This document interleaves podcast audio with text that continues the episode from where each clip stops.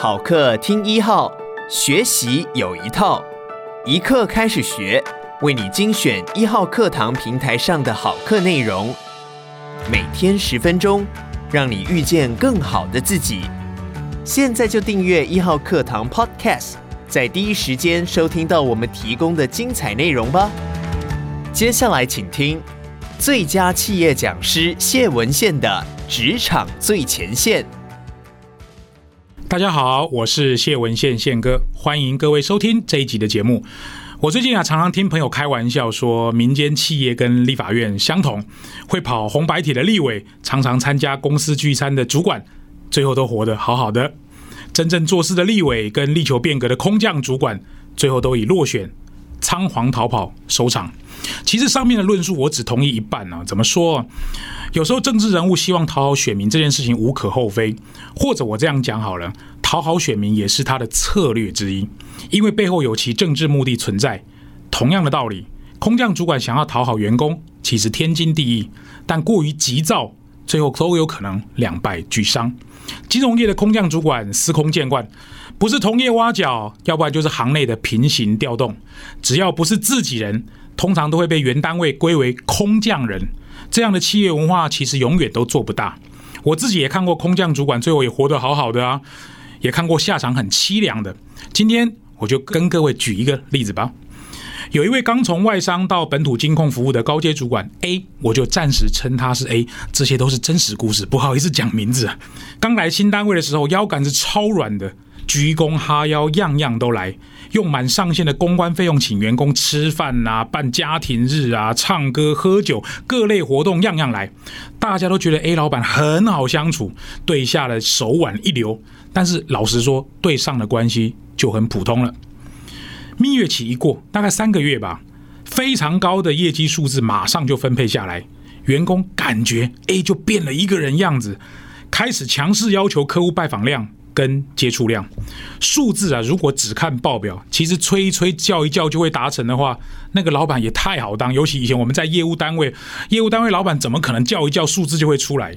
没多久，A 在外商的作业节奏就陆续浮出台面，不顾本苦金控的这种企业文化，对于老臣不留情面，对于年轻世代也不给时间，对于作业人员嫌弃再三。虽然短期绩效看起来有一点成长。但是累积民怨，老实说也蛮深的。半年之后，A 就以改革无力四个字求去，原职位再度拔擢行内的人才晋升，取而代之的又是那一套行之多年的管理模式。熟悉内情的人都知道，A 其实没有得到总经理的奥援，必死无疑。管理模式其实没有好坏哦，适合的就好，或者我这样说，如果能够达成目标的就好。但往往大家都冠上空降主管无法融入企业文化的通例解答，我其实觉得有时候并不公平呢、变革有时候是要付出代价的。相较于上述这个案例，其实这个案例刚好相反过来。空降的主管 B，我也是用这个代号 B 来代表这个人。他其实透过猎人头公司转到上市公司，一开始并没有花时间取得部署的信任，或者大刀阔斧进行改革。试着转向开始做向上管理，注意到了没？他不是先对下，他先对上。这个公司的总经理其实是外商背景，最近这几年带兵的绩效其实也不错。B 的背景其实跟他大异其趣。第一个月，他主动安排跟老总进行多次的私下交流，向他请教外商的管理哲学跟带兵思维，并与他交换自己在前公司的成功跟失败案例。几回下来，B 也摸清楚老总的管理思维，自己在主持单位会议的时候，也多次引用老总常谈的管理观点。他的管理观点是什么呢？他跟我说，我觉得听了听起来我也蛮受用了。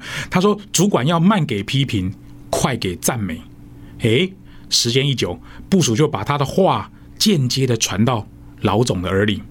B 时常谈及老总跟自己针对组织变革的实际做法，也让老总允诺自己一个六到九个月的团队变革策略，分别列出四个不同的团队成长阶段。哪四个呢？形成培养阶段、冲突不满阶段、一同协调阶段跟冲刺绩效等四个阶段的阶段性做法。老总同意，而且授权之后，B 这半年如鱼得水，绩效。手到擒来，变革也逐渐的看出初步的效果。老实说，B 的成功关键在于先上后下，奠定计划，不疾不徐，稳扎稳打，以向上管理为主，不做新官上任三把火的大动作变革，成功赢得上头的信任跟部署的尊重。上面我讲了这个四个阶段的实际上做法，各位好奇吗？我举一些例子来跟各位做说明。所谓的形成培养阶段，其实你空降刚到一个新单位的时候，大家都是相敬如宾呐，一开始也不会有什么冲突啊。大家你要认识我一下，我认识你一下，打一下，这个就是所谓的形成培养阶段。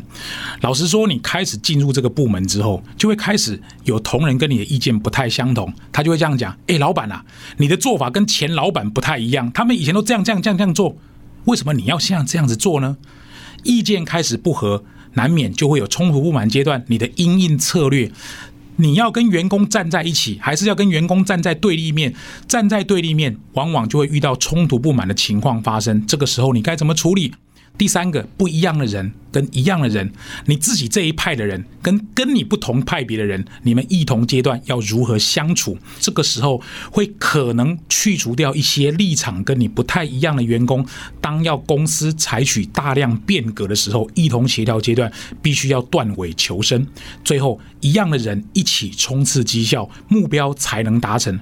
各位想透了没有？当你搞清楚这四个阶段，其实都需要老板的支援哦。这两个例子，各位听到了没有？当然，我尝试着想要把这两个例子浓缩成以下四个结论，以及我自己的学习心得。或许你听到这一段是宪哥自己的观点，你也可以交互咀嚼之后，你可以同意我的想法，你也可以有其他的问题可以跟我提问哦。我的哪四个想法呢？第一，老板其实是你达成所有企业目标的最重要的资源。向上管理用的是“管理”两个字，有策略，有方法。才是聪明人，才是上策。老板其实喜欢主动跟积极的人，我想各阶层的老板都一样。这是我的第二个想法。第三个，空降主管换工作其实都有风险，越高的职位风险变大。但是老实说，不换工作风险更大。第四，进入工作初期要停、看、听，搞懂企业文化再施力，千万不要变成牺牲品。最后。提醒各位一句话：用对老板，如鱼得水。我们下一集再见。感谢你收听一号课堂，邀请你现在就下载一号课堂 APP，购买谢文宪的《职场最前线》完整课程。如果你喜欢我们的节目，别忘记给我们五星好评哦！也鼓励你把一号课堂 Podcast 分享给你的亲朋好友。每天十分钟，遇见更好的自己。一号课堂。